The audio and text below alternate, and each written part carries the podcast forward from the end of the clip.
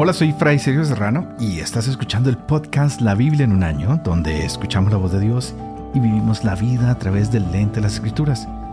El podcast de la Biblia en un año es presentado por Ascension. Usando la cronología de la Biblia de Great Adventure, en su edición español leeremos desde el Génesis hasta el Apocalipsis, descubriendo cómo se desarrolló la historia de la salvación y cómo encajamos en esa historia hoy. Algunos recordatorios, estamos usando la Biblia de Ascension Press, que utiliza la traducción de la Biblia Jerusalén Latinoamericana. Y si quieres descargar este plan de lectura que llevaremos durante estos 365 días, visita ascensionpress.com diagonal la Biblia. Y finalmente suscríbete al podcast en tu aplicación ah, de podcast que sea favorita para ti y podrás recibir estos episodios diarios. Pones la campanita este podcast está disponible para escuchar en Apple Podcasts, Spotify, Google Podcasts, YouTube o cualquier otra de estas aplicaciones. Este es el día tercero. Empecemos. Hoy estaremos leyendo Génesis 5 y 6 y Salmos 139. Génesis capítulo 5. Esta es la lista de los descendientes de Adán. El día en que Dios creó a Adán, lo hizo a imagen de Dios. Lo creó varón y hembra. Los bendijo y los llamó hombre en el día de su creación. Tenía Adán 130 años cuando engendró un hijo a su semejanza según su imagen, a quien puso el nombre Set. Fueron los días de Adán. Después de engendrar a Set 800 años, y engendró hijos e hijas. El total de los días de la vida de Adán fue 930 años y murió. Seth tenía 105 años cuando engendró a Enos. Vivió Seth después de engendrar a Enos 807 años y engendró hijos e hijas. El total de los días de Seth fue de 912 años y murió.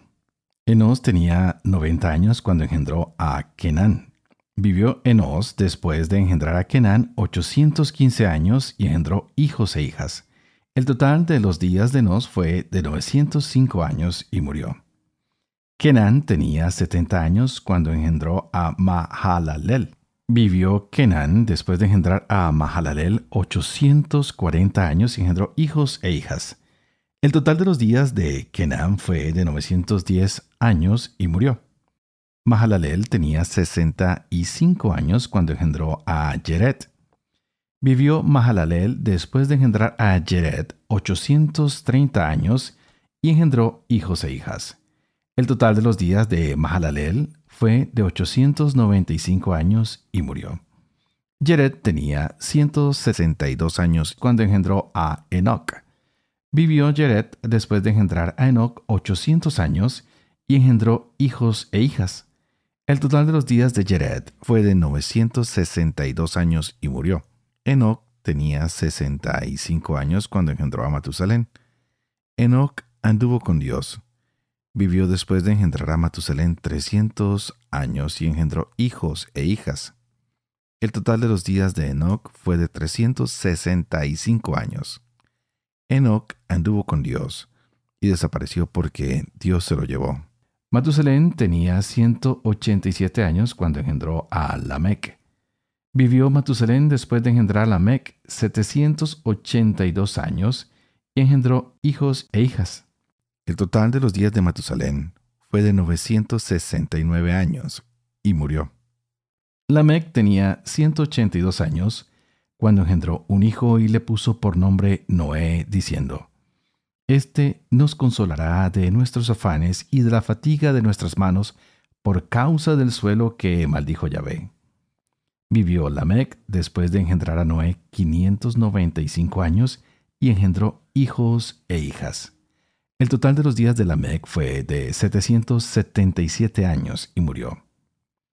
Era Noé de 500 años cuando engendró a Sem, a Cam y a Jafet. Cuando la humanidad comenzó a multiplicarse sobre la faz de la tierra y les nacieron hijas, vieron los hijos de Dios que las hijas de los hombres les venían bien, y tomaron por mujeres a las que preferían de entre todas ellas. Entonces dijo Yahvé, No permanecerá para siempre mi espíritu en el hombre, porque no es más que carne, que sus días sean 120 años. Los Nefilim existían en la tierra por aquel entonces y también después. Cuando los hijos de Dios se unían a las hijas de los hombres y ellas les daban hijos, estos fueron los héroes de la antigüedad, hombres famosos. Viendo Yahvé que la maldad del hombre cundía en la tierra y que todos los pensamientos que ideaba su corazón eran puro mal de continuo, le pesó a Yahvé de haber hecho al hombre en la tierra y se indignó en su corazón. Y dijo Yahvé, Voy a exterminar de sobre la faz del suelo al hombre que he creado, desde el hombre hasta los ganados, los reptiles y hasta las aves del cielo, porque me pesa haberlos hecho. Pero Noé halló gracia a los ojos de Yahvé. Esta es la historia de Noé. Noé fue el varón más justo y cabal de su tiempo. Noé andaba con Dios. Noé engendró tres hijos, Sem, Cam y Jafet. La tierra estaba corrompida en la presencia de Dios. La tierra se llenó de violencias. Dios miró a la tierra y vio que estaba viciada, porque toda carne tenía una conducta viciosa sobre la tierra. Dijo pues Dios a Noé, He decidido acabar con todo viviente, porque la tierra está llena de violencias por culpa de ellos. Por eso he decidido exterminarlos de la tierra. Hazte un arca de maderas resinosas. Haces el arca de cañizo, te embadurnas por dentro y por fuera con betún. Así es como la harás. Longitud del arca, 300 codos. Su anchura, 50 codos. Y su altura, 30 codos. Haces al arca una cubierta y a un codo la rematarás por encima. Pones la puerta del arca en su costado y haces un primer piso, un segundo y un tercero. Por mi parte, voy a traer el diluvio, las aguas sobre la tierra para exterminar todo viviente que tiene hálito de vida bajo el cielo. Todo cuanto existe en la tierra perecerá, pero contigo estableceré mi alianza. Entrarás en el arca tú y tus hijos, tu mujer y las mujeres de tus hijos contigo. Y de todo ser viviente meterás en el arca una pareja para que sobrevivan contigo. Serán macho y hembra de cada especie de aves, de cada especie de ganados, de cada especie de reptiles, entrarán contigo sendas parejas para sobrevivir. Tú mismo procúrate toda suerte de víveres y hazte acopio para que le sirvan de comida a ti y a ellos. Así lo hizo Noé y ejecutó todo lo que le había mandado Dios.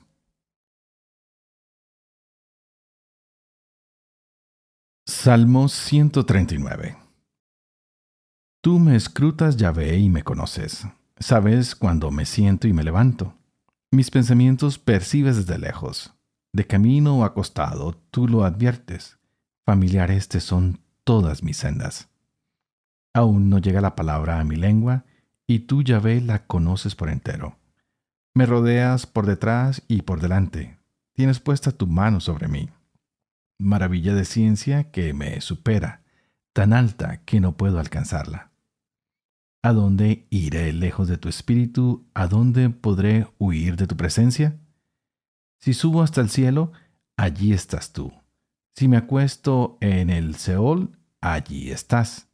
Si me remonto con las alas de la aurora, si me instalo en los confines del mar, también allí tu mano me conduce, también allí me alcanza tu diestra.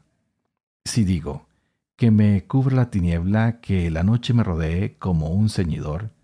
No es tenebrosa la tiniebla para ti, y la noche es luminosa como el día. Porque tú has formado mis riñones, me has tejido en el vientre de mi madre. Te doy gracias por tantas maravillas. Prodigios soy, prodigios tus obras. Mi aliento conocías cabalmente. Mis huesos no se te ocultaban. Cuando era formado en lo secreto, tejido en las honduras de la tierra. Mi embrión veía en tus ojos. En tu libro están inscritos los días que me has fijado sin que aún exista el primero. Qué arduos me resultan tus pensamientos, oh Dios, qué incontable es su suma. Si los cuento, son más que la arena. Al terminar todavía estoy contigo. Oh Dios, si mataras al malvado, si los sanguinarios se apartaran de mí, ellos que hablan de ti dolosamente, tus adversarios que se alzan en vano. ¿No odio Yahvé a los que te odian? ¿No me asquean los que se alzan contra ti? Los odio con el colmo del odio. Los tengo por enemigos. Sondéame, oh Dios, conoce mi corazón, examíname, conoce mis desvelos, que mi camino no acabe mal, guíame por el camino eterno.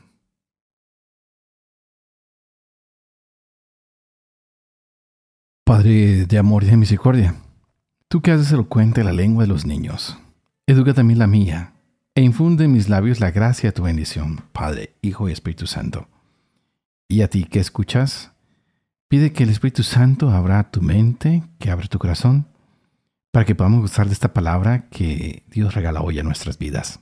Wow, parece mentira, pero llevamos el tercer día de nuestro podcast, ah, donde tenemos que encontrar en dónde encajo yo en esta historia.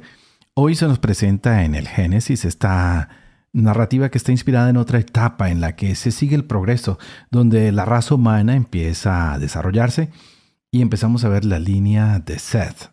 Y vemos cómo desde el día de la creación todo empieza a ser dinámico, nada se para, todo empieza a moverse y vamos viendo cómo se dan generaciones hasta el punto de entender que Dios quiere que el hombre exista en todo el planeta, en todos los lugares, y no hay otra intención de Dios que de amar al hombre y por eso quiere salvarlo. Pero el hombre parece que no, no entiende el plan de salvación de Dios y decide seguir haciendo su voluntad y no la que Dios le ha propuesto. Y vemos un Dios que de pronto tiene ira, o por lo menos es lo que el autor sagrado nos quiere dar a entender, y pues claro, necesitamos colocar sentimientos humanos en Dios para poderlo entender, porque nosotros somos humanos y no podemos entender como dioses, sino como seres humanos. Por eso el autor sagrado nos dice que Dios siente ira y que quiere acabar con todo, que quiere terminarlo todo, porque ha visto cómo los hombres rechazan, cómo abusan su generosidad, su misericordia, y Dios se cansa y quiere destruir a todos aquellos que no siguen su ley, que no siguen su voluntad. Así que vamos a descubrir cómo estos patriarcas ah, van dirigiendo la historia de la salvación. Y hoy encontramos el caso de Noé, cuyo nacimiento pues es bien recibido por sus padres, pues ellos están felices y tienen el presagio, tienen la profecía, tienen la idea que con Noé va a haber cierta bendición, van a haber cosas nuevas sus padres tienen esa felicidad porque sienten que lo que socialmente no estaba bien, lo que religiosamente no estaba bien, ahora va a salir mejor. Va a salir un mundo de la maldad a lo nuevo, pero nadie sabe cómo. Así que empezamos a leer esta historia donde Dios le presenta a Noé la idea de construir la famosa arca y dice, yo quiero salvar todo lo que está en la tierra, porque al fin y al cabo es mi creación. Así que tú, Noé, te vas a encargar de escoger a una parejita de animales, un macho y hembra, y de cada clase. Y para eso también tienes que procurar mantener suficientes provisiones para que todos puedan sobrevivir. Y nos damos cuenta cómo el encargo de Dios de salvar al mundo, de salvar el planeta, de salvar a toda su creación, está también en manos del hombre donde el hombre tiene cierta responsabilidad de cuidar todo lo que Dios ha creado, cada una de sus cosas, y no solo de cuidarlo, sino de alimentarlo y hacerse cargo de que cada uno de estos elementos que Dios ha puesto, cada una de estas criaturas que Dios ha puesto, también se desarrolle y vuelva a repoblar lo que va a ser destruido. Pero el Génesis va un poquito más allá al mostrarnos cómo el diluvio es una catástrofe que proporciona destrucción, pero a la vez que va a proponer que se haga una nueva creación, que el hombre tenga una nueva oportunidad, que el hombre pueda salir adelante de la mano y del plan de Dios. Y lo vemos en Noé, quien pone toda su confianza en Dios y empieza a hacer lo que Dios le ha ordenado, a construir el arca. Y esto lo veremos ya mañana en los otros capítulos, viendo cómo son todos los preparativos para afrontar el diluvio, cómo la corrupción de la humanidad es lo que ha producido que se dé esta destrucción. Pero en estos capítulos hemos visto cómo los hombres solían durar tantos años. Parece que eran bastante longevos y Dios decide poner un freno a tanta edad para los hombres y decide que la máxima edad sean tal vez 125 años. Hoy en día pues no duramos tanto tiempo y hemos visto cómo la medicina, cómo los cambios de la ciencia nos ayudan cada día más a prolongar la vida. Pero ¿cuál es el sentido de la vida si nosotros no estamos conectados con Dios? Si no estamos conectados a hacer su voluntad. Cuando no hacemos lo que Dios nos pide, somos contribuyentes a la destrucción, al no cumplimiento del plan divino del desarrollo de una humanidad feliz, en paz, de una creación armoniosa para todos los hombres y mujeres. Y esto es algo en lo que quisiera insistir hoy. El único lugar que tenemos los seres humanos para conocer a Dios y para salvarnos es este planeta. Por eso tú y yo tenemos que tratar de hacerlo mejor. No importa quiénes hayan sido nuestros antepasados, no importa de dónde venga nuestra familia. Hoy tenemos que abrazar el plan de salvación y decir, Señor, quisiera dejar un mejor mundo para las demás personas y no quejarnos y decir qué mal el mundo que hemos recibido, sino todo lo contrario, decir, Señor, tal vez recibimos una obra que estaba inconclusa o que venía decayente, pero yo me comprometo a hacerla mejor porque tú me sondeas, porque tú me conoces, porque tú me has hecho a tu imagen y semejanza, como lo hacía el Salmo al recordarnos que Dios veía nuestro embrión con sus propios ojos que en su libro estaban inscritos todos los días que ha fijado para nuestra existencia. Qué hermoso es que pudiéramos decir hoy, Señor, definitivamente mi existencia está en tus manos, porque la voy a confiar a los hechiceros o al horóscopo o a otras cosas si puedo poner mi confianza en ti, en quien me das el sol, en quien me das el alimento, en quien me das la salud, en quien me das la vida. Señor, tú me sondeas, tú conoces mi corazón, tú me examinas, tú conoces mis desvelos. Y tú sabes, Señor, que a veces, aunque camino torcido, pues ahí estás tú para guiarme por ese camino que es eterno. Qué lindas palabras las que nos regala hoy este caminar por la historia de nuestra salvación con este Salmo 139. Ojalá que saques un tiempo, que lo leas, que lo releas, que lo vuelvas a pensar, que vuelvas a pasar por la vida de estos descendientes de Adán con unos nombres un poco difíciles de pronunciar, con unas edades difíciles de creer, pero lo único que nos están mostrando es cómo Dios va caminando con la humanidad y que no se detiene, que es un Dios constante, que es un Dios amoroso, que es un Dios fiel, que no quiere abandonar a su pueblo y que siempre quiere salvarnos.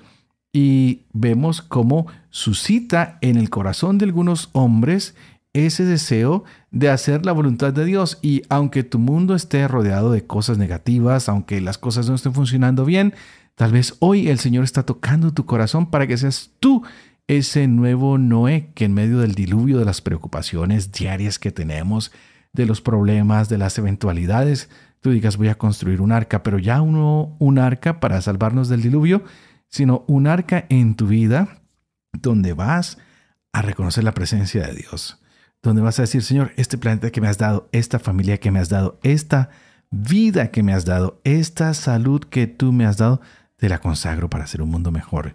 Quiero ayudar a esa reconciliación de los hombres contigo y también quiero ayudar a toda la creación para que encontremos que todos somos tu obra, porque tú a todos nos has hecho buenos, a hombres, animales, a plantas, todo este planeta lo creaste porque en él te regocijaste y quieres que te encontremos en él. Qué lindo que hoy pudiéramos contemplar a nuestros abuelos, a nuestros primos, a nuestros familiares, a todas las personas de las cuales descendemos y decir, Señor, eres grande, porque nunca anticipé mi existencia, pero tú la planeaste y permitiste que estos fueran mis padres, que estos fueran mis abuelos y que empecemos a sanar a nuestra familia desde sus raíces, desde los que tú puedes recordar. Tal vez conociste a tus abuelos, a tus bisabuelos. ¿Qué tal si te encomiendas a ellos? Por eso estos nombres que están grabados en el Génesis son tan importantes para nosotros, porque nos ayudan a entender que no nacimos de la nada, que venimos como prolongación de una creación que Dios hizo y que la hizo con amor.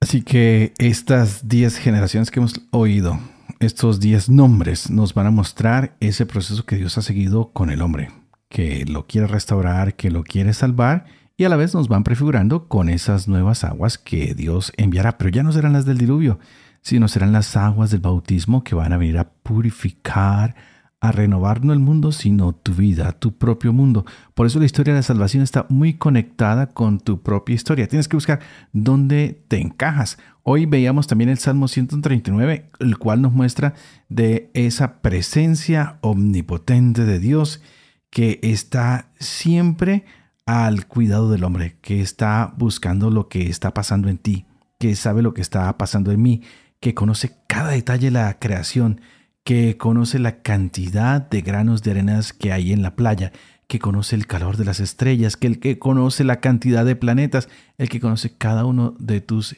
idas y venidas, y sin embargo decide amarte, decide salvarte y decide poner a alguien al frente de tu vida para que tú encuentres esa salvación, para que puedas llegar a un puerto seguro y para que puedas disfrutar de un Dios que te ama y de un Dios que realmente es fiel.